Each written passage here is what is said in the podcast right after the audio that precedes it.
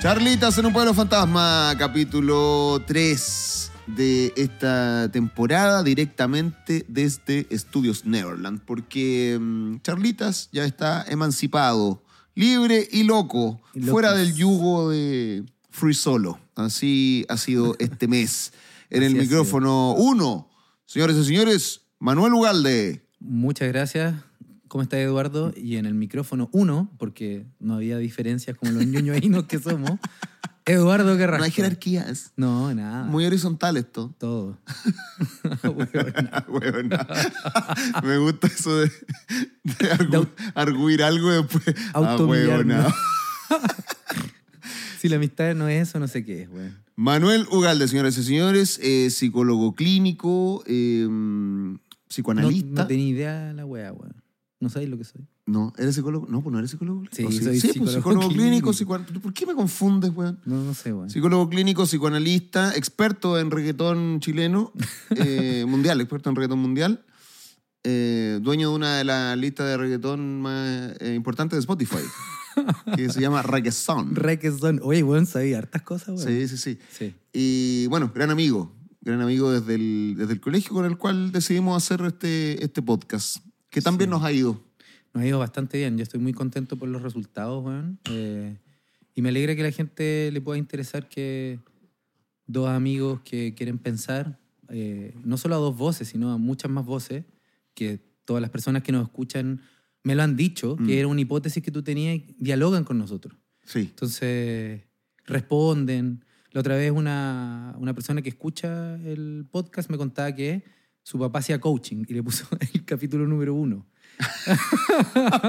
Nos obvió. El- el del- y, y decía que discutía con nosotros, pero eh, quiso escuchar el capítulo 2. Le, le- gustó igual. Le gustó esto como, como esta típica imagen que uno le grita a la tele cuando ve el partido de fútbol. Sí, como eso. ahora como uno que va, va gritando en el auto en- o en el metro. dice, oh, pero estos huevones, Esto, claro, lo que están hablando. que suena hueonado. ya, Eso, eso somos nosotros. Así que estoy muy contento de que haya generado conversación a distancia, por decirlo así. Sí, pues es un... Prendiste recién el ratón, ¿no es cierto? No, no, siempre. Yo lo aprendí estuvo- recién. Por eso decía, ¿por qué escucho raro? Ahí está. Eh, sí, pues es un pensar a dos voces en el set de Estudios Neverland, en el set de Charlitas, pero nos sumamos a todo lo que ustedes piensan, a todos los aportes que hacen, porque obviamente leemos igual, para mí me llegan hartos mensajes y también Sí. los leo, después los comento con Manuel y, y sí, es bonito que nos vayan, que haya un feedback de lo que vamos diciendo, porque acá no hay, no hay ninguna verdad, no pretendemos acá instalar nada, sino simplemente divagar, pensar, reflexionar, aprender.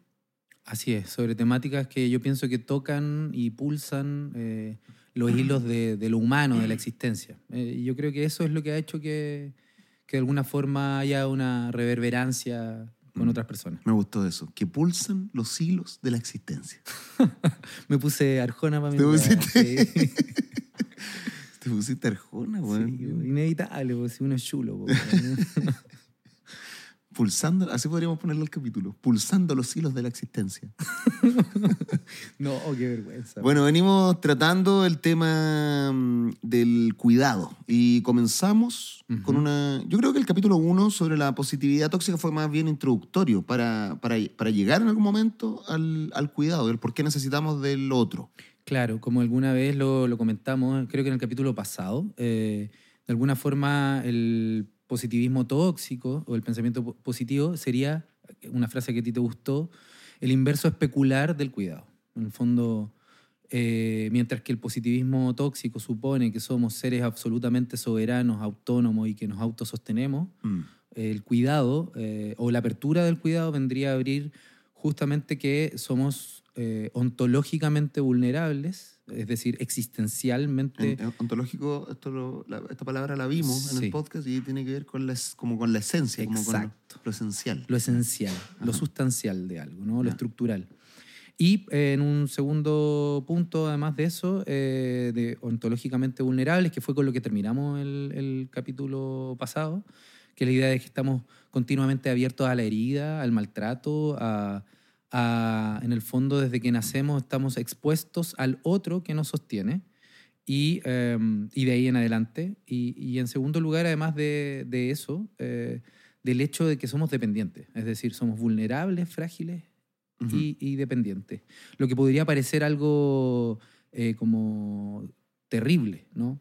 Pero de- más bien lo que invitábamos a pensar, eh, pienso yo en el capítulo pasado, es que da cuenta algo que puede ser muy hermoso eh, de la naturaleza de la existencia humana y es que codependemos o nos podemos co-constituir eh, en relación al resto y de que hay, hay- hay un libro de, de Parra que se llama Discurso de sobremesa y que parte con, una, con un epígrafe que dice, eh, que, que le atribuye a Juan Rulfo, que dice, o flotamos juntos o nos hundimos separados. Y yo pienso que eh, aceptar eh, la idea de vulnerabilidad, de cuidado, es, es un poco esa frase, ¿no? Mm. O flotamos juntos o nos hundimos separados. Aceptar esa condición de que solamente podemos flotar en la medida que logramos construir algo en conjunto. Y eso a mí no me parece terrorífico ni terrible, sino que algo que, eh, que abre la posibilidad de lo humano. Eso. Claro, sería como una, como una consecuencia igual de vivir en comunidad, que por lo que he entendido de estas conversaciones, Mm. es algo que desarrolla nuestras mejores posibilidades. Claro.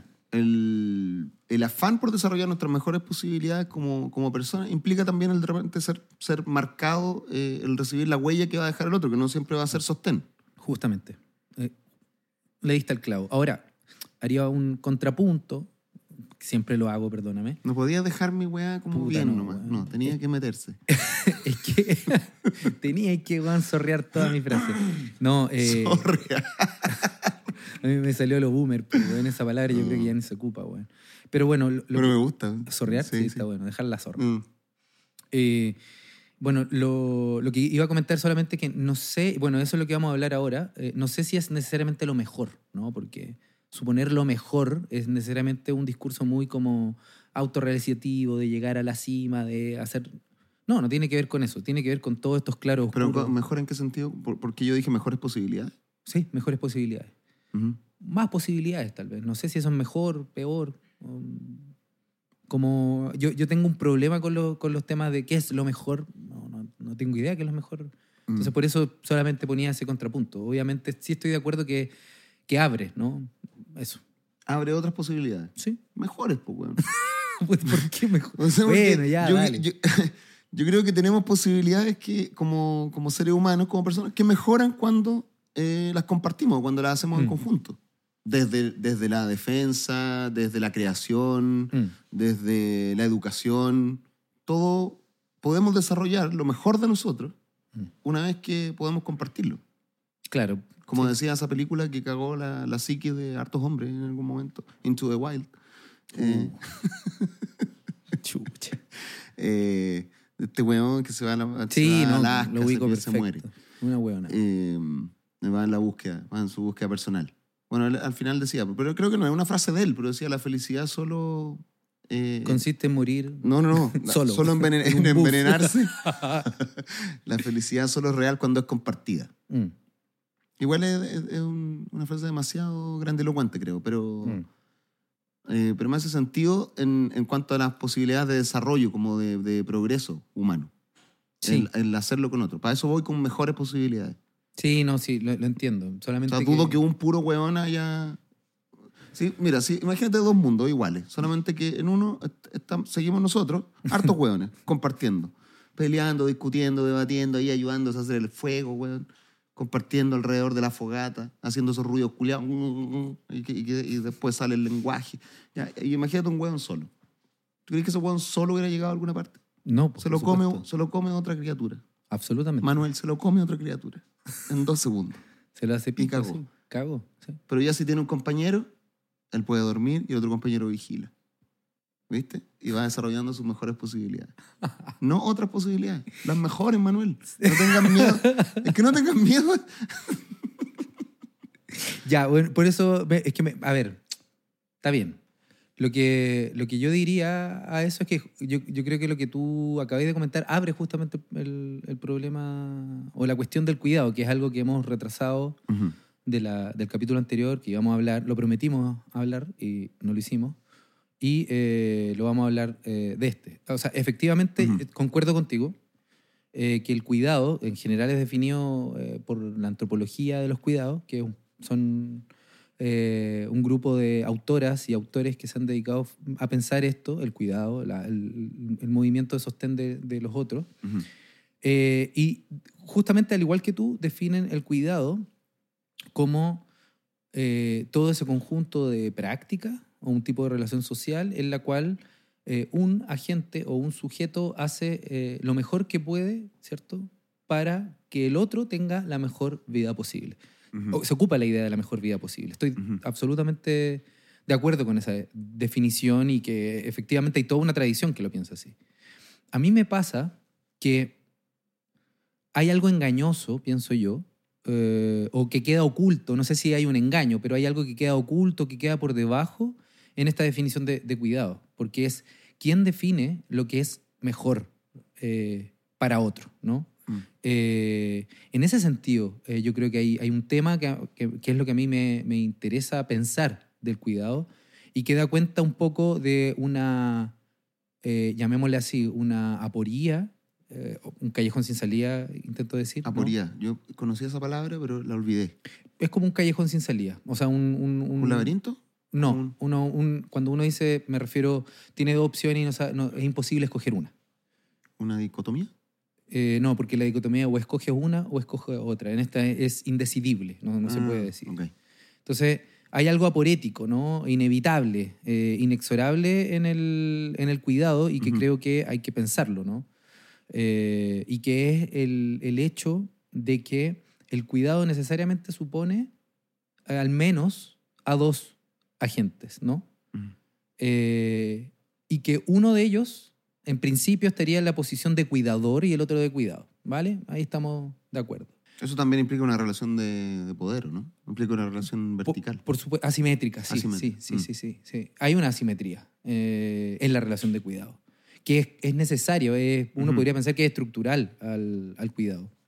Y que eso lo hace bastante como eh, tenso, ¿no? O abre toda la temática de la responsabilidad de quien cuida al otro. Y, y digámoslo así, ¿no? Como en un- una eh, figura abstracta, quien cuida es quien tiene, voy a decirlo así, a traducirlo de esta forma, toda la herramienta anticipatoria para generar futuro en el cuidado. ¿Ya?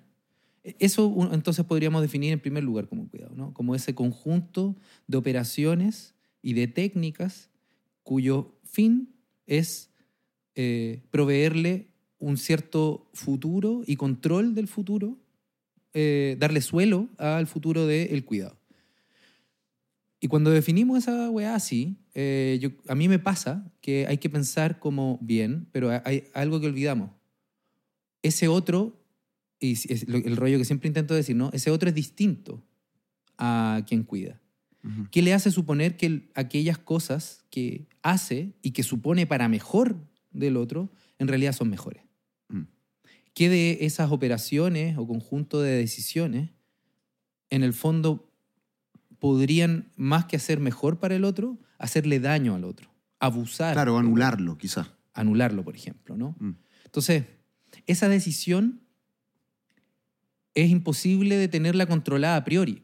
Siempre hay una apuesta en el cuidado. ¿Cuál es esa apuesta? De que lo que yo estoy haciendo supongo que es para mejor.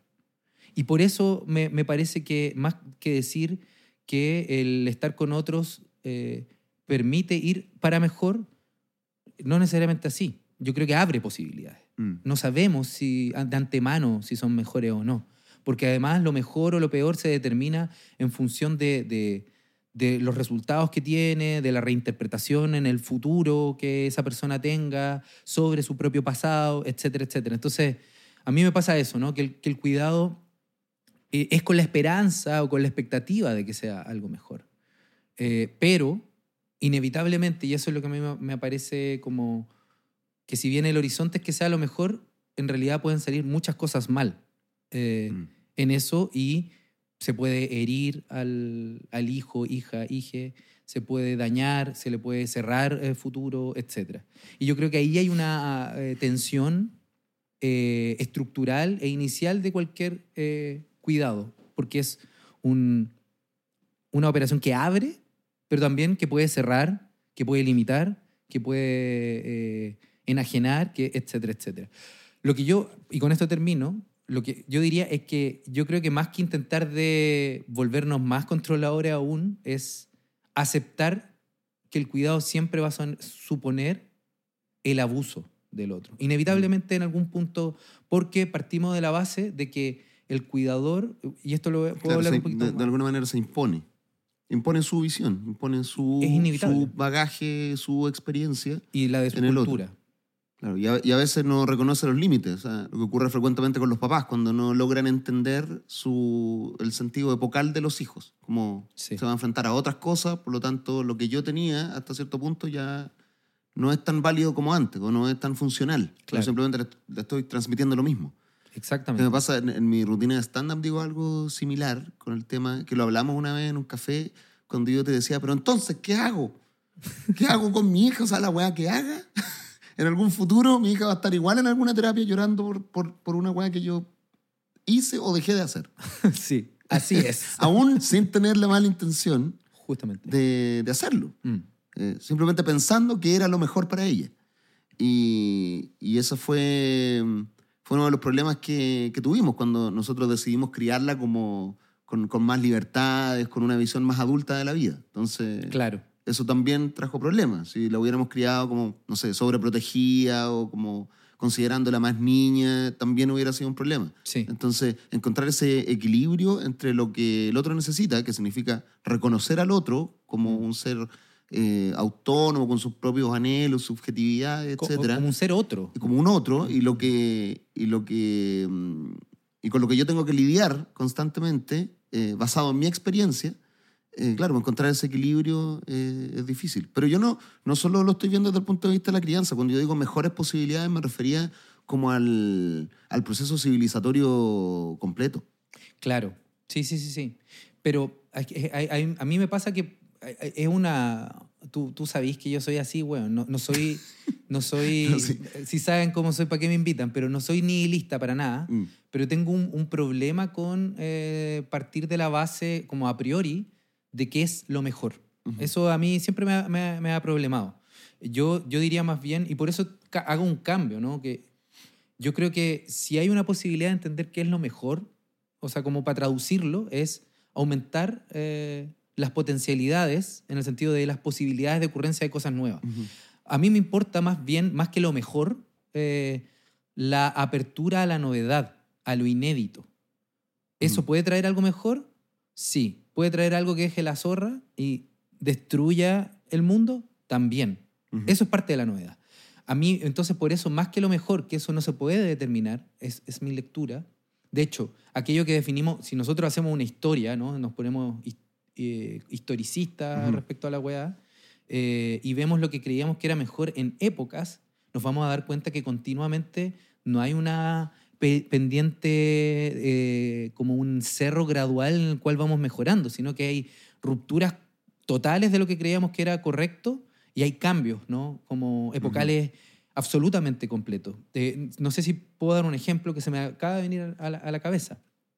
Eh, en Estados Unidos eh, ocurrió mucho que se quería proteger a, a- a los hijos de una cierta forma eh, para evitar eh, que sufrieran amenazas. Ujú. ¿ya?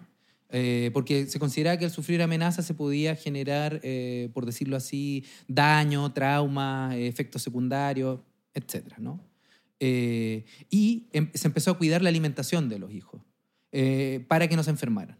Y en concreto lo que empezaron a hacer fue eliminar una serie de alimentos que generaban alergia. Ujú. Uno de ellos, me acuerdo, la mantequilla de maní, el maní, etc.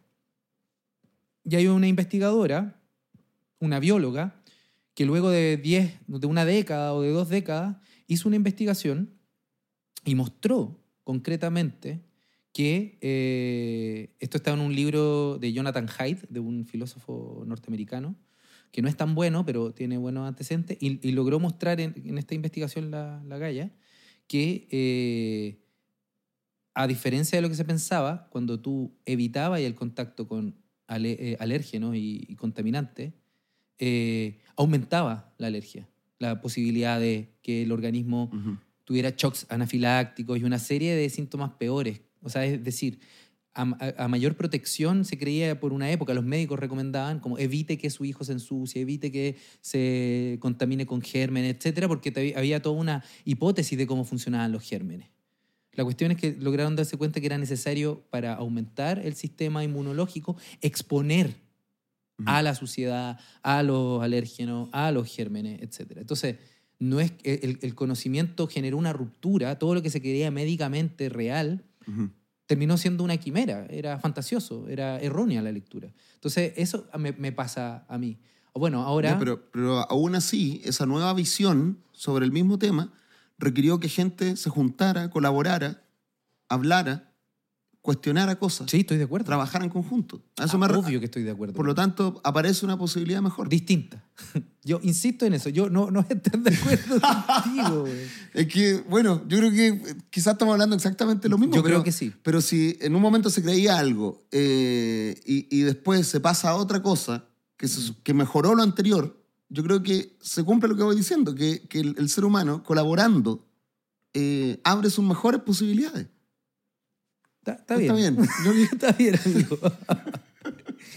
cerramos esta hueá acá, si no vamos a seguir los otros Sí. 20 minutos de, de- debatiendo Hueveando misma con, mierda. con- con la palabra mejor. Con la palabra mejor, Sí, claro. Sí. Lo- por eso te digo que, que, que a mí lo, más que import- lo que más me importaba, eh, como más que hablar de la palabra mejor o no, era Mm. como intentar... Bueno, abrir, nuevas posibilidades. Lo- lo- Sí, sí, y, y mostrar que en el fondo en el cuidado eh, hay un tema eh, central, a saber eh, la cuestión de eh, cómo en el cuidado, en la operación de cuidado, siempre hay aperturas y, y- y cierres. Ujú. Y que eso parte, y el punto que, que no he desarrollado del todo, pero que me interesa sostener, es que esta eh, operación parte de la base que hay un agente o un sujeto, que es el cuidador, que tiene una serie de conocimientos transmitidos por la cultura, por los valores, por sus propias creencias, por su eh, propia vida, y que pone y dispone eh, a su guagua, a su cuidado. eh, y en eso, inevitablemente, va a haber una transgresión, va a haber abuso, y que es constitutivo de, del cuidado. Por- Abuso, abuso como sinónimo de, de anulación, como... El abuso, yo lo entiendo al modo que lo entiende Martuchelli y, y Araujo, estos dos sociólogos peruanos, que uno radicada en Chile, maestra. Araujo, y el... ¿Katia Araujo? Katia Araujo, justamente, sí. Que ella intenta pensar, eh, de hecho, todo su trabajo actual es sobre el poder y la autoridad en Chile. Eh, bueno, pero el punto es que ellos definen, me parece, a- eh, operativamente la noción de abuso y, y- y dan cuenta que el abuso es el uso excesivo de una eh, norma eh, eh, y allí supone, se supone una transgresión. Entonces, cuando, donde hay abuso no necesariamente hay mala fe de parte de quien, quien lo hace, solamente que hay una transgresión del uso de la norma en otro. Y eso a mí me parece que, es, eh, que hay que pensarlo, ¿no? ¿Cuáles son los límites en donde un abuso, esto es un gran tema, ¿no? Ajá. Pero hay que pensar cuáles son los límites en el cual un abuso es posibilitador, es subjetivante, eh, es eh, productivo y cuando un abuso, en otros términos, eh, limita... eh, Eso pasa mucho con la... Yo, maltrata. yo vengo de una familia evangélica, entonces... No me acordaba de esa weá. Imagino que, que algo así pasa, ¿no? Con, con las familias muy religiosas que transmiten a, su, a las generaciones venideras todo lo, todas las, las nociones, todas las normas eh, coercitivas de control que te impiden pensar o desarrollarte de alguna manera. Y si no te das cuenta de eso hasta determinada edad, seguís como bajo esa misma norma, que te impide Claro. desarrollarte, te impide ver las cosas de otra forma. Sí, En el fondo igual estás bajo un yugo, eso sería una forma de, de abuso. Sí. Bajo el... el- o sea, bajo el- los términos que yo estoy planteando, sin duda.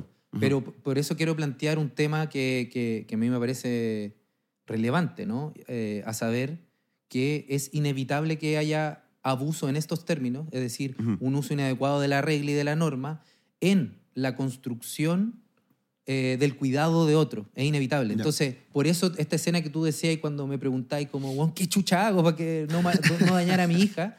Es inevitable porque el cuidado supone algo que es muy engañoso y es que eh, hay otro y supone, eh, o sea, si no nadie se atrevería a cuidar, supone en algún punto que el que cuida Mm. tiene los elementos para hacerlo, cuando en realidad lo que en realidad ocurre es que ese otro, o sea, no podemos penetrar. En ese otro nuevo que llega al mundo o en ese otro, uno cree que hace lo mejor y hace cosas muy buenas, pero es inevitable que haga cosas que van a transgredir el otro porque uno no, el otro no es transparente, el otro es oscuro, el Mm. otro eh, como es, in- siempre tiene un, tiene un elemento de impenetrabilidad. Se me, se me hizo la imagen de algo que había que remecer finalmente. ¿En qué sentido, amigo? En el sentido de que igual vas a intervenir, pues si estás, Ah. si estás, poniendo, en- si estás cuidando a ese otro Mm. Eh, y pones en ese otro parte de tu experiencia, de Mm. tu bagaje cultural, Mm. de tus creencias, de tus anhelos, Mm. incluso de tu esperanza en ese Mm. otro, Mm. eh, te refleja un poco también en esa otra persona, vas Sí. a moverlo, pues, lo vas a remecer, no, no es algo que esté, es no es como que lo estés mirando y como vigilándolo simplemente.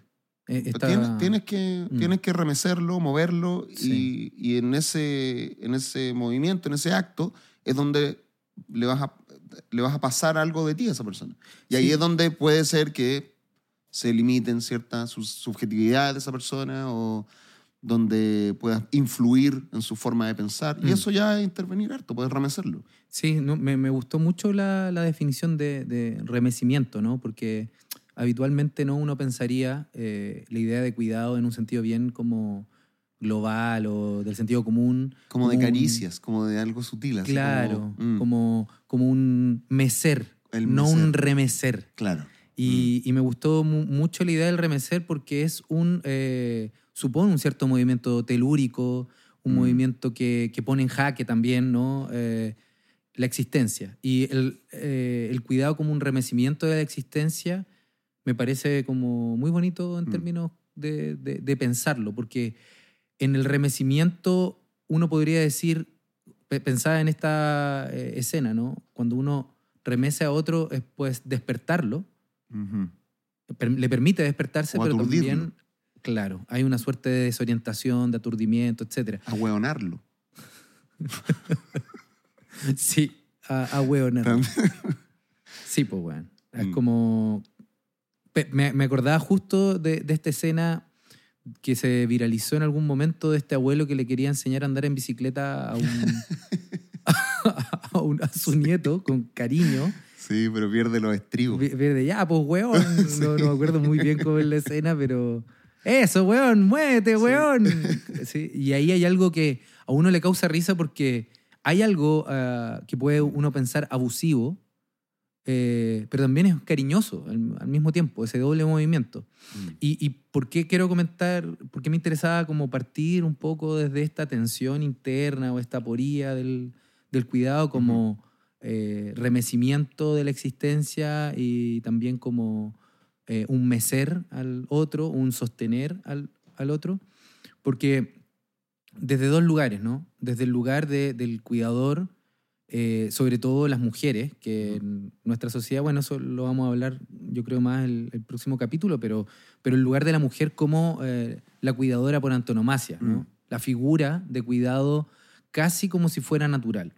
Y lo digo, y son ellas, en general las mujeres, las que se llevan a cuestas esta eh, ambigüedad, ambivalencia y tensión de modo interno. No pueden enunciar todo este tipo de cuestiones cuando ve- cuidan, se pueden equivocar, se dan cuenta, ¿no? Como toda esta cuestión eh, es vivida muy angustiosamente, esta aporía, esta tensión de, del- de parte del cuidador, cuando es sensible a darse cuenta que en sus cuidados puede dañar al otro o puede dejarle un trauma, etc. Yo lo que diría es inevitable eso. Yo creo que eso ayuda a tranquilizar eh, a la idea de que aunque uno tenga las mejores expectativas, el otro va a ser eh, en parte eh, dañado, ¿no? Mm. Eh, pero un daño que no lo mata, sino que un daño que le da eh, posibilidades, es una cuestión bien paradójica. Y en segundo término, eh, también del lado del cuidado, del, del agente eh, siendo cuidado, eh, del sujeto de cuidado, que, que es lo que yo veo en mis pacientes, ¿no? Cuando llegan a, a consulta, muchas veces de lo que se trata eh, es de... Muchos creen, por lealtades, que no pueden hablar de sus cuidadores, como si los fueran a culpar. ¿no? Ujú. No, no, que la terapia se trata de culpar a mis papás, ¿no? Sí. Esa es la típica idea El que... psicoanálisis es como, sí, mi, mi papá tenía la culpa de Viejo todo. culiado, Viejo- me cagaste la vida. ¿cachai? Como, ya. Eh, o bien otros que derechamente, más que sentirse incómodos por esta lealtad a, a los, a los cuidadores, Mm. eh, van derechamente con la lana el- y, y van a tejer y a pelar a sus papás y a sus mamás. Sí, yo, yo me he enfrentado a los dos, porque, bueno, yo también hago una suerte de terapia bastante rústica en, en mis shows. Lo, lo- lo he visto, me parece notable, weón. Pero de repente converso con, con gente y me doy cuenta que hay dos tipos. Están estas personas que tienen mucha lealtad hacia sus cuidadores y que, de cierta manera, yo creo que implícitamente entienden. Entienden que, que no es algo simple. Pero hay otros que también lo usan como para desligarse de sí mismos. Justamente, En- a- ahí hay un punto, ¿no? en, en el fondo lo usan como, como chivos expiatorios de lo que viven o el cómo son. Yo creo que Sí. ambas cosas son, son bastante terribles, digamos. O sea, Mm. eh, constantemente la gente que está hablando es que mis papás que me criaron así, es que, es que mi papá tuvo la culpa, Mm. es que... eh, Sí, eh, me, me he enfrentado mucho a eso, como esos do- dos ámbitos. Y, y justamente es algo que, que- que en terapia yo creo que es muy característico. O, o aquellos que no quieren echarle la culpa a los papás y los protegen, por Mm. decirlo así, y aquellos que sí quieren y lo hacen pico, ¿no? Mm. Pero ambos caen en un error categorial o conceptual. ¿Ya? Porque de lo que se trata no es de echarle la culpa a ellos o no. No, no se trata de, de- Se trata de pensar qué habilitó y qué no eso, ¿no? Y qué sujeto soy yo hoy, gracias y en consecuencia de eso. Un, un psicoanalista que en este momento no me acuerdo decía como que eh, hablar de los papás es un rodeo para terminar hablando de uno. En realidad no tienen que ver los papás, sino que tiene que ver cómo eso que del otro me llegó me resuena, me da vuelta, eh, me constituye, etc. Entonces, no sé si se trata de perdonar o no necesariamente a los padres o de echarle la culpa, etc. Se trata de entender, y esto es lo que me interesaba, ¿no? que todo cuidado, sea el padre o la madre que sea que lo hubiera tocado, si lo hubiera tocado otro, estaría quejándose por posibilidades que no fueron Claro, por otra cumplidas. Mm. Sí, sí, es decir, eh, yo cuando, cuando era chico, a mí me gustaba eh, la música japonesa, yo era otaku, ta- me vestía, ¿cierto? Como Me acuerdo guiso, perfectamente cuando caminábamos por el Eurocentro, amigo, con una jacama. con una jacama y una katana. Ya bueno, Puta, qué, qué, qué tiempo aquello. Y con, con Tomás, con Tomás nos Sí, compramos también. una jacama y fuimos, weón, cagado de calor, 31 grados, weón, en el Eurocentro y nos miraban, weón, con una cara. Bueno, pero más allá de ese comentario, eh, bueno, a mí me gustaba un, un músico, me, acuerdo de este caso, por eso lo, lo comento, ¿no? Que se llama, que se llama Gact, da igual, que era un, Oh, pianista. me acuerdo de Gact, weón. ¿Te acordás? Sí, me acuerdo que tenía como unos DVDs de ese weón. Sí, bueno. Sí. Larkin Ciel, Gact y otro, otro loco. Y Caleta de locos Sí. más, ex Japan. Ex Japan. Sí. Pero bueno, no, no me quería automillar. No, Mm. mentira. Ahora, ahora está, está- es de buena crianza escuchar a coreanos, japoneses. Sí, pues, y pero en ese- en ese hasta Bad Bunny habla de En ese animación. tiempo era mal visto. Mal visto, weón. Yo era como. Puta, weón, era un penoso. Pero bueno, más, más allá. O sea, para los otros. Yo también me consideraba un penoso, pero. pero esa otra wea. Bueno, ya terapia de por medio me sobreviví y aquí estoy. Pero el punto es que este tipo, en una entrevista que alguna vez le hicieron, y por eso estoy mencionándolo, porque me acuerdo de él, culpó por mucho tiempo a sus papás, japoneses, Ujú. durísimos, que lo obligaron a eh, tocar piano desde los tres años. Ujú.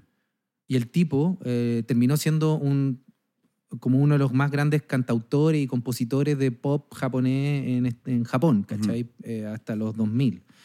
Y, y el tipo, él decía eso, que para él fue muy loco darse cuenta que algo que lo dañó tanto y que fue una suerte de sino, ¿no? No podía salir, no podía jugar porque tenía que estar tocando el piano, le había habilitado y abierto unas posibilidades que él mismo no podía eh, lograr comprender y que le había habilitado al mismo tiempo ser alguien que está, con el cual estaba muy eh, feliz de ser, ¿no? Entonces me parecía interesante traer a, a colación ese ejemplo X, en la medida de que algo como tocar piano supone una disciplina, un control, una seguridad, Mm. ¿no? Como un cierre, eh, que también puede posibilitar un millón de otras cosas. Y el coste de ciertas cuestiones, de ciertas formas de cuidado, de ciertas técnicas de cuidado, es inevitablemente el control, la supresión, Mm. el recorte, etcétera, etcétera, etcétera. Entonces, Por eso digo, no sé si se trata de culpar o no, sino Claro, de además, cómo que, además que en el tema de la culpa, ¿dónde empieza o dónde termina? Porque ese papá o esa mamá también está eh, influenciado por generaciones anteriores. Sí. Entonces, o sea, estarías culpando, weón, cuántas Sí. generaciones hacia atrás. Son, son cosas que van permeando de forma transgeneracional hasta Absolutamente. que llegan a ti. Justamente. O sea, van a estar culpando hasta el, hasta el primer Australopithecus, afarensis, no sé, más para atrás. O sea, ah, claro, hay una cadena, una cadena de culpabilidades, ¿no? Claro. Transgeneracionales, de acuerdo. Y yo creo que ahí hay un punto que me, como de llegada que me parece eh, relevante señalar, ¿no? Si entendemos como el cuidado, como una serie de, como te digo, de estas operaciones de aseguramiento, de seguridad, de control para permitir futuro, eh, todo futuro no es abierto completamente, supone un, un cierre. Y ahí es donde se presenta eh, el abuso. Insisto, hay niveles de abuso. Hay abusos que son constitutivos de cualquier decisión del papá o de la mamá o del cuidador de turno, y hay otros que son inaceptables, ¿no? Hay abusos que son... eh, que nunca nadie debería reconocer como válidos. Y puede, puede ser que esta. no sé si sea un fenómeno weón, mundial o, o sea un fenómeno muy marcado aún, pero esto como. Eh, esta negarse al compromiso o que la gente no quiere tener hijos o tiene algo que ver con esto, con ese miedo, weón, de intervenir o remecer demasiado al otro, eh, con, ese, con esa noción negativa que hay. De finalmente, igual en una relación, sea con los hijos, sea con, con amigos, sea cole- colectiva o familiar, eh, tengo que remecer al otro, porque la gente ya no lo quiere hacer por ese miedo, por esa carga como... eh, esa carga que hay en, en el que le vas a hacer daño al otro, vas a abusar de él de, de forma eh, impositiva, como que te le impones a otro. Sí. Ah, yo, Y yo es más fácil hacerlo con un gato o con un perro o con una planta. Mira, yo no sé si ahí tú y yo pecamos de boomer. eh, Lo somos. somos, lo somos, somos unos señores. Sí. Sí, sí, sí. Pero. Pecamos de boomer. Ahora un pecado, weón. a un Chucha pecado, pero antes. Chucha la wea, los valores, weón, son un pecado. Ahora los valores, weón.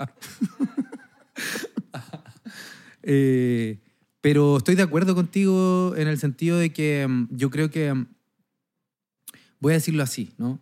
Mi impresión es que ciertos grupos, como más bien eh, progresistas en valores, eh, de, que en general los millennials, los centennials son más bien como tienen esto progres- eh, de progresista, pero yo tendrí- tendería a estar de acuerdo contigo que si, si hay algo que se haya ido limitando con el paso del tiempo, yo creo que es responsabilidad en parte de los cuidados que nos eh, dieron nuestras, nuestros padres y nuestros abuelos, pero sobre todo nuestros padres, Mm. eh, esta cuestión de evitar el sufrimiento, el dolor, el daño, como que hay un tema ahí, ¿no? Con, con el causar daño a otro. Juan, creo que hemos hablado de esta weá varias veces en, en- en todas las conversaciones. Sí. no porque sea el mismo tema, sino porque de otros temas sale esta misma conclusión. Justamente. Esto de evitar el sufrimiento. E- del- evitar el sufrimiento. sujeto el sujeto posmoderno que quiere hacer una quiere hacer boxeo pero sin que le peguen Sin que como- claro. Eh, claro evitar evitar todas las negatividades siempre surge esa weá de nuevo Es, es que es par- yo creo que es un Mm. parte del, del zeitgeist, de la, del espíritu de, de- de la época contemporánea actual, y yo creo que hay que dejar en claro entonces que eh, e- es justamente traer al, al, al mundo un ser humano, Mm. eh, que esto es lo que hablamos también parte de la- del capítulo anterior respecto a que si uno entiende como Hannah Arendt la natalidad como la aparición de, la- de lo absolutamente nuevo, de la novedad, Mm. de lo inédito, eh, lo humano supone esa, eh, esa novedad en la cual eh, cuando tú lo cuidas o, en fin, ¿no? lo, lo sostienes, te reprocha de vuelta. Mm.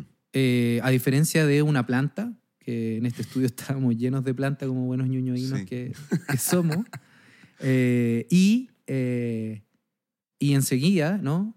Como los animales, las mascotas, es decir, por ejemplo, la idea del perro, ¿no? La- la- no olvidemos que el perro, yo, yo no, no cuestiono al perro, pero quiero pensarlo, pero el perro es una construcción humana, es decir, Mm. es una selección mendeliana que va desde el lobo y se escoge cada vez los más dóciles y domésticos, etcétera, claro se etcétera. arman hasta llegar a aberraciones como el pug Hasta aberraciones. Aberraciones. Sí, o sea, son aberraciones genéticas. Son bonitos. No, no, sé no. que hay gente que tiene, que tiene pug, se va a sentir ofendida por la weá que acabo de decir. Pero amigo, un perro que no puede respirar. amigo. Por eso digo, son, son cuando yo estoy de acuerdo contigo y esto es un paréntesis que son aberraciones genéticas en el sentido de que si uno ve eh, el pedigrí de un animal, hay una cruza sistemática entre los mismos y eso termina generando efectivamente efectos de salud que son súper perniciosos. pa- eso pasa en, eh, hay documentales, libros, papers sobre eso. Entonces, claro, estoy de acuerdo en ese sentido que una, no, no un animal aberrante, sino que una aberración genética. Eh, A ver, si hay un genetista, bueno, puede corregirnos, pero lo Soy comediante, weón, lo dije en mi tono comedia. y yo soy un psicólogo, no, yo no sé nada. bueno, y, eh, pero el punto es que eh, evidentemente en, el, en esta construcción del perro, como una entidad, el mejor amigo del hombre o del ser humano, etcétera, es mucho más fácil y llevadero porque el, ni la planta ni el perro evidentemente nos van a devolver estas negatividades que tú decís que el humano El no... reproche, weón. Que, Sí. que- sí, qué buena, qué buena acotación esa.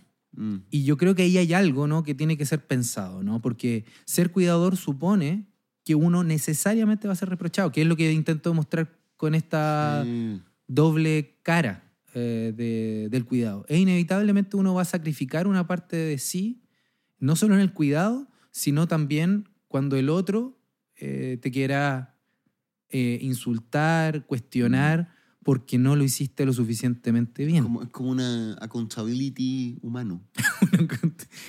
claro. Sí, pues, sí. vaya a tener que rendir cuentas en algún momento. Pero yo creo que ahí hay un problema, ¿no? Porque como yo- por eso me, me parece interesante esta dimensión, ¿no? Si se quiere como más eh, reflexiva o conceptual del cuidado, que el cuidado necesariamente supone tanto, Mm. o sea, supone necesariamente insuficiencia. Hay un concepto que me parece muy bueno de un psicoanalista inglés eh, que está pensándolo en otros términos, que se llama Donald Winnicott, y él habla de la eh, madre suficientemente buena, ¿ya?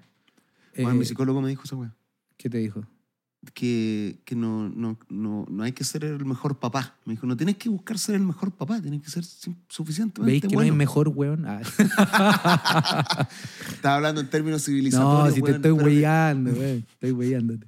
No, pero, pero sí, pues. Entonces, este concepto de Winnicott es interesante porque el hecho de suficientemente buena, lo que intenta pensar a grandes rasgos es que el cuidador suficientemente bueno, para no decir madre, eh, permite y habilita eh, la posibilidad de confianza y de autonomía en ese agente que está entrando al mundo. Es decir, no lo asfixia completamente. Mm, claro. Pero la idea de suficientemente buena supone que también es suficientemente malo, ¿se entiende?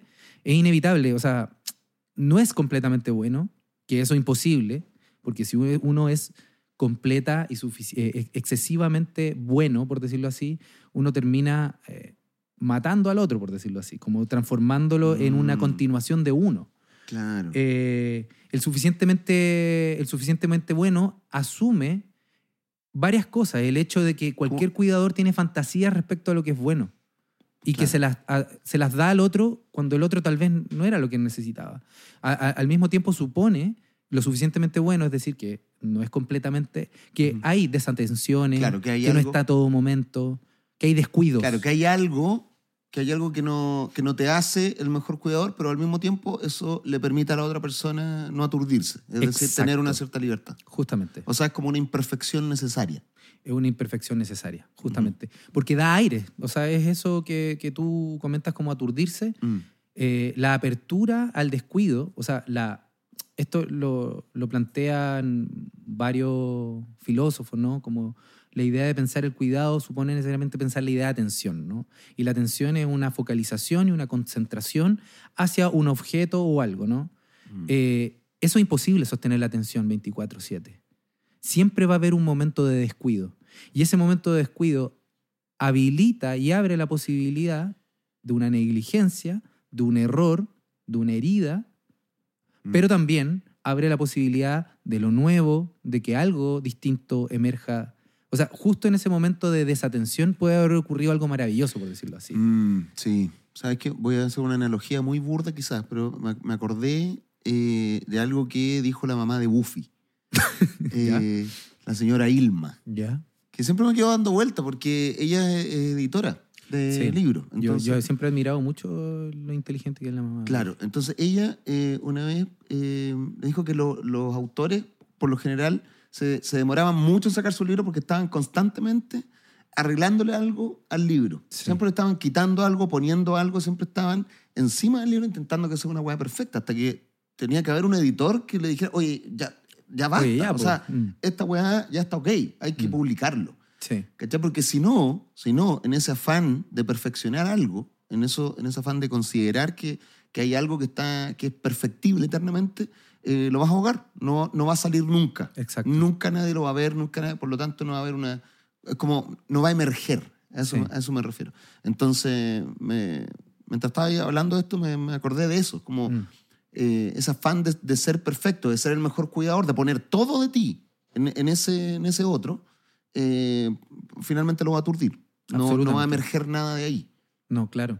O, o va a emerger simplemente un, algo...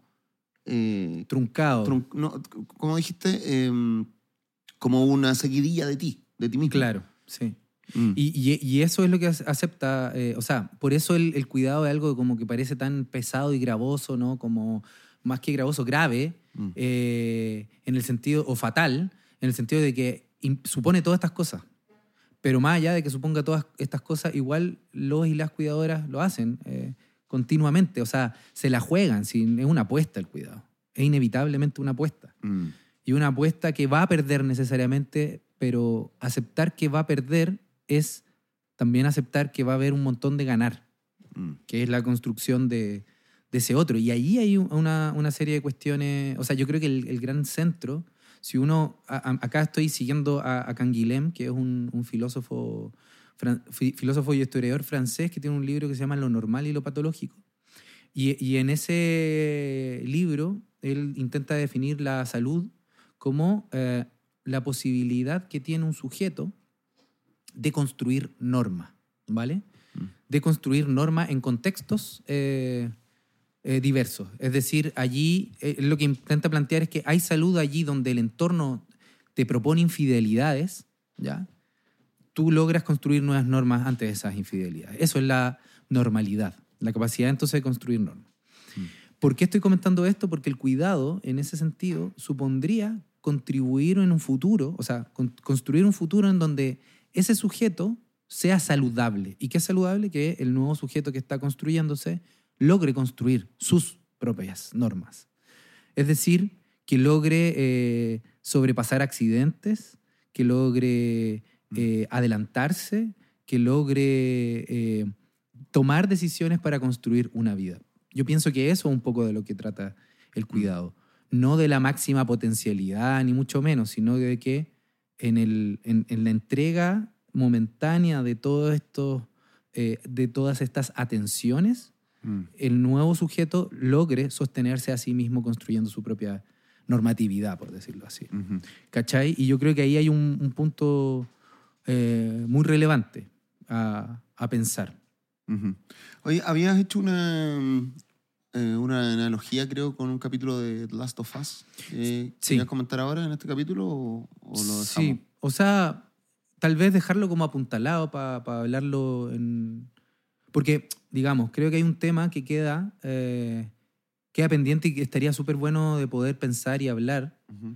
que es el tema, que es un tema que es anexo, pero que está vinculado, pienso yo, al cuidado, pero se puede independizar, que es el tema de la confianza, que lo hablamos del capítulo 1. porque lo que me interesaba pensar, que hoy día no lo vamos a alcanzar a hacer, pero lo logré al Ujú. menos dejar en circulación, es que el cuidado es una operación de apertura y cierre futuro. ¿Ya? Entonces, el cuidado como operación supone una cierta relación a la temporalidad del, que, viene, ¿no? del porvenir. Eh, entonces, cuando se asienta eso, también lo que logra entregarle, pienso yo, al sujeto es una cierta confianza, eh, es decir, asumir, en, en este sentido estoy entendiendo la confianza, asumir que no va a ocurrir lo peor, asumir que el mundo tiene cierta consistencia, asumir que hay ciertos aseguramientos y seguridades como para que el sujeto se mueva, ¿no? Sin tener conocimiento absoluto del entorno. Eh, en ese sentido, eh, eh, confianza. o fe, fe, la idea cristiana de la fe. Entonces, eh, me parece interesante eh, esa idea de pensar el futuro, las la, la posibilidades y la- el- del porvenir, a propósito de lo que acabamos de hablar del cuidado. Y en ese sentido que me interesaba poder pensar eh, Last of Us, que es una serie que, bueno, se acaba de terminar, Mm. y que creo que hay unos elementos que me parecen muy centrales, que es la noción de cuidado y de confianza. Son dos elementos que, que van de la mano en, en esa serie y lo que le hace, tiene un montón de entradas, pero a mí lo que me parece, y eso es lo que quiero comentar ahora y que me parece eh, maravilloso, es que en algún punto, si te fijas, eh, creo que hay un, un trayecto muy interesante de que el capítulo 4 o 5 en adelante, es decir, en los últimos capítulos, ah, eh, empieza por fin a aparecer el cuidado Mm. En la relación entre el protagonista y Ellie. En el sentido de que, si te fijáis en los primeros capítulos, eh, el, el- el protagonista, nuestro querido Pedro Pascal. ¿cómo se llama el Joel. Joel. Joel. Joel, de que el protagonista Joel eh, al principio tiene una relación meramente instrumental con esta chica, con Ellie, en la medida de que va a ganar cosas con mantenerla, ¿no? Ese es un primer eh, momento de la relación y en la cual ella se siente eh, en esa posición. Luego llega un segundo momento en donde a él se empieza a confundir, ¿cierto? Y empieza a negar eh, lo que está sintiendo y es que siente una suerte de proyección de la relación con su hija muerta Claro, en el fondo una negación de Eli como, como ser humano. como ser humano. y también una negación y- de que él está sintiendo que ella no es Ellie. Él niega que en realidad se confunde, no lo quiere aceptar en, en los capítulos. Ujú. Entonces hay una doble negación, una negación de su afecto, eh, de que se está en realidad conectando con, con su hija muerta y con todos sus errores, fallos, Ujú. etc. Ahí hay una primera negación y en esa negación, al no lograr identificar el afecto, lo que termina siendo... Ah, es- verdad, porque él, él intenta, claro, alejarse de ese, de ese recuerdo, de esa identificación. Exacto. Claro, ahí niega lo que ella está simbolizando, pero al mismo tiempo, cuando, cuando él eh, refleja su pasado en ella, la está negando La ella está misma, ya entiendo. Perfecto, Mm. E- e- eso Sí, lo sí. explicaste excelente. Y el punto es que ahí- ahí me parece que aparece el cuidado, ¿no? Eh, es que justamente allí en donde él acepta y rompe con la relación meramente estratégica con Ujú. Ellie, y segundo, donde logra hacer el duelo y entierra, por decir así, simbólicamente a su hija, por primera vez logra verla a ella. Mm. Y eso no ocurre sino como en el cuarto o quinto capítulo, en un, en un el tiroteo. en el tiroteo. mm. Exacto. En un, en un tiroteo donde hay un francotirador, creo que en el capítulo Creo, que, 5, creo que el capítulo 4. en el capítulo 4, en donde ellos están intentando de cruzar eh, para salvarse. Sí. Y, y el, yo- el Joel va a ir a dar la vuelta por detrás de la casa para repeler este ataque. Claro, y, para ir por el francotirador. claro, Mm. y él eh, va a salir eh, y hay, además de Eli, hay como dos personas que lo estaban ayudando a salir de, de la... Dos hermanos que Sí. estaban saliendo, uno de los cuales era sordo. Y el, el hermano mayor eh, le dice, oye, pero él se va a escapar solo. Y Joel le dice a Eli, oye, pero tú confías en mí. Mm. Y en ese momento, allí es donde hay una ruptura propiamente tal y los dos se pueden ver. Mm. Es decir, la confianza supone, en este caso, pienso yo, eh, humildemente, que ella se entrega en parte a la dependencia de él, eh, acepta que hay una cierta seguridad. Claro, pero, pero también está esa posibilidad de que no ocurra. Por eso, en el fondo, la confianza supone un gris. Mm. No, no sabe toda la información, no sabe la intimidad, pero hay una entrega al otro. Y es en ese punto, pienso yo, donde allí em- em- empieza propiamente una relación que se va tensionando a lo largo de los siguientes capítulos, eh, de cuidado entre... Ahora igual, igual Eh, ellos hasta, ese punto, independiente de, de esta doble negación que él sentía, igual para que ella confíe, se, se tiene que llegar a un punto en donde, en donde se haya trabajado eso antes. O sea, ella confía porque igual algo anterior eh, le indicaba que, que había un gris. Claro. O sea, que había igual- un gris que podría, podía ser sostenible. Claro. Sí. Porque, porque en el fondo igual esto se, contra- se contradice quizás hasta cierto punto con esta frase que escuchamos cuando desde niño, ¿no? Que la confianza se gana. claro. ¿Cachai? La confianza se gana. Y, Que es cierto. Es cierto que la confianza se gana. mm, Pero el punto, pienso yo, es que fue una apuesta. Ella no sabía si lo iba a abandonar o no. Y en realidad, hasta ese punto, hasta ese capítulo, no habían completa, habían indicios, pero no elementos suficientes. Podría perfectamente haberla traicionado. mm, Eh, o sea, en una sociedad que no tenía ningún otro soporte. Lo único que daba era confiar en una persona concreta a la cual no se conocía eh, y cuya relación de vínculo emerge a propósito de un intercambio, de un negocio. Eh, entonces, ahí yo creo que hubo un salto de parte de ella. Y en el fondo, cuando uno eh, se entrega a una relación de pareja, cuando uno se entrega a otro en una amistad, eh, cuando uno hace un, un acto de cariño ah, gratuito a Mm. otra persona, siempre hay un salto en el cual, en la cual no sabemos todo y podemos caernos de bruces contra el piso, mm. eh, pero es parte de la confianza. O sea, esa- si no hubiera esa operación de salto, no habría la posibilidad de vínculos íntimos. Es imposible. Y de alguna forma la guagua, cuando recién nacido, consciente o inconscientemente, digamos, primariamente, construye una relación de entrega a ese otro que le da cuidado. Pero ahí me parece que se abre una cuestión muy interesante que podríamos eh, hablar tal vez en un capítulo que hablemos sobre la confianza. Yo creo que ahí hay un Mm. tema muy bacán para darle vuelta, pero yo pienso que, que hay, hay varios elementos que dejamos fuera eh, sobre el cuidado y que me parece que podríamos retomarlo la- el, el próximo capítulo, que tienen que ver con el hecho de que eh, de dos elementos que voy a dejar solamente apuntalado acá, el primero, que el cuidado supone el descuido del cuidador a sí mismo. Es decir, cuando, y eso se ve en Last of Us, o sea, es decir, eh, quien cuida necesariamente deja de cuidarse a sí mismo para cuidar a otro. Y dos, que también se ve en Last of Us por falta de soporte, es la idea de que para que haya un cuidado adecuado, se necesitan medios, herramientas, un entorno que sostenga la posibilidad Claro. de cuidado. Y eso, si te fijáis, hace que sea tan precario el cuidado en, Mm. en, esta, en esta serie, ¿no? Y que interrogue, ¿no? Como cuestiones como cómo es que Joel le enseña a una niña a tomar una pistola y a disparar, que ahora sería considerado como un abuso. Mm. Eh, pero en ese contexto en donde no hay ningún soporte, sino la potencia que yo tengo para lograr sobre- sobrevivir, bueno, aumentar los poderes y las potencias parece ser que es la única forma en la cual sobrevivir, ¿no? Y uno no podría entrar a, a cuestionar a alguien que le enseña a su hijo a disparar o a, en fin, ¿no? a, a- vender eh, algo ilegal eh, allí donde no hay ningún otro soporte que, que permita otro tipo de Ujú. atenciones y cuidados y proyecciones hacia el futuro.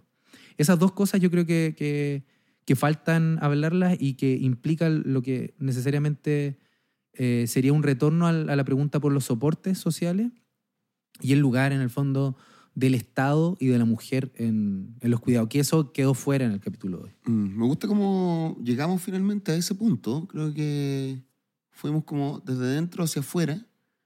eh, Sí, desde esta desde esta idea de que la voluntad todo lo puede, el voluntarismo tóxico, este pensamiento positivo. Nu- nunca dijimos que no hay que pensar positivo, sino No, la claro. hiperbolización de- del pensamiento positivo como, como matriz de vida. claro. Eh, eso, eso tratamos el capítulo 1. sí, Eso nos llevó a, a la conclusión de, hey, no, solo no puedes, exacto. necesitas de alguien. Sí. Eh, ¿Y por qué necesitas de alguien? Porque somos vulnerables. Vulnerable. Eso lo hablamos en el capítulo 2, la vulnerabilidad. Eh, porque somos vulnerables, necesitamos cuidado, que es lo que hablamos eh, en este capítulo. Eh, y eso nos lleva a que ese cuidado necesita, y me quedo ahí con tus palabras, un entorno, un, eh, una, una red Una red. que, que pueda permitir tejer ese cuidado de la forma más adecuada posible eh, para no aturdir al otro, pero tampoco para dejarlo ahí eh, desprotegido. O sea, como tiene que, tiene que existir esa red, algo que sea capaz de articular que uno pueda eh, eh, cuidar al otro. Exacto. Y de eso vamos a hablar en el siguiente capítulo. Justamente. De esa estructura que Ujú. sostiene el cuidado. Y, y yo pienso que sería bueno poder invitar a alguien eh, para poder hablar de eso porque hay, o sea, yo tengo algunas nociones, pero, Ujú. pero creo que hay que pensarlo con alguien que, que maneje ahí marcos teóricos y haya investigado justamente al Ajá. respecto, en el caso chileno, pienso yo. Estoy completamente de acuerdo, Manolete. Buenísimo, entonces, quedamos hasta acá, pues compañero. Quedamos hasta acá. Buen capítulo eh, de Charlitas en un pueblo fantasma. Recuerden que pueden escucharnos en forma gratuita en Spotify y nos pueden ver, pueden eh, disfrutar del formato podcast en estudiosneverland.com para que vean ahí nuestros carachos mientras vendemos el humo correspondiente. Justamente. Eh, muchas gracias a todos los que nos escuchan, a todos los sí. que nos ven también. Eh, vamos a seguir con este proyecto, vamos bastante. Mira, eh, grabamos los martes. Este martes no pudimos grabar porque usted, señor, estaba de vacaciones disfrutando de las bondades de, Buenos Aires. de Buenos Aires. Y sí. Yo ahora me voy a Talca, pero aún así dijimos... La no, bondad de Talca. no podemos... No podemos eh, dejar a nuestros auditores este martes sin capítulo. Hagamos un esfuerzo, juntémonos el viernes antes de, de viajar a Talca. Y aquí estamos. Así que agradezco también a toda la técnica de Estudio Neverland que está... Muchas gracias. Sin ellos, este sin esos soportes, no sería posible que nosotros nos preocupáramos Así de es. solo hablar. Este equipo humano que colabora y hace posible eh, las mejores posibilidades. Nue- Nuestras mejores posibilidades. Así es. Bueno, muchas gracias, amigos. Muchas gracias a todos. Síganos en, en Spotify y compartan el capítulo. Sí, si le ponen el... en- recuerden que esto ya no es frisor, es charlas en un pueblo fantasma, entonces tienen que buscarlo así eh, y seguir en charlas en un pueblo fantasma. Eso nos ayuda mucho en, el ranking para que se, se visibilice más el, el podcast. Compártanlo, comenten. eh, estamos muy ávidos de escuchar y leer sus comentarios, amiguetes. Eh, estaríamos. gracias. Así es. Muchas gracias. Hoy, ¿cómo le vamos a poner el capítulo? No, Eh, pulsar los hilos de la existencia. no, muy largo. eh. Manuel Arjona. Algo con cuidado, ¿no? Sí, yo pondría. Cuidado. Cuidado. Que Chicos. El cuidado, esa es una frase de un gran mago argentino que se Ya. llama Merpín. Merpin. Merpín, siempre Chucha. el, el- bueno, es un tremendo mago, ¿Sí? muy cómico. Y es una de sus frases icónicas, porque él, él hacía como que se caía del escenario, asustaba a la gente, decía, te- ¿Nunca lo viste en la televisión chilena? Venía harto. Ah, ya, no, no y, tenía y idea. esa era su frase, que hacía pura- puros disparates, como que se pegaba a sí mismo, se cortaba el brazo y salía sangre, y siempre decía esa frase, cuidado.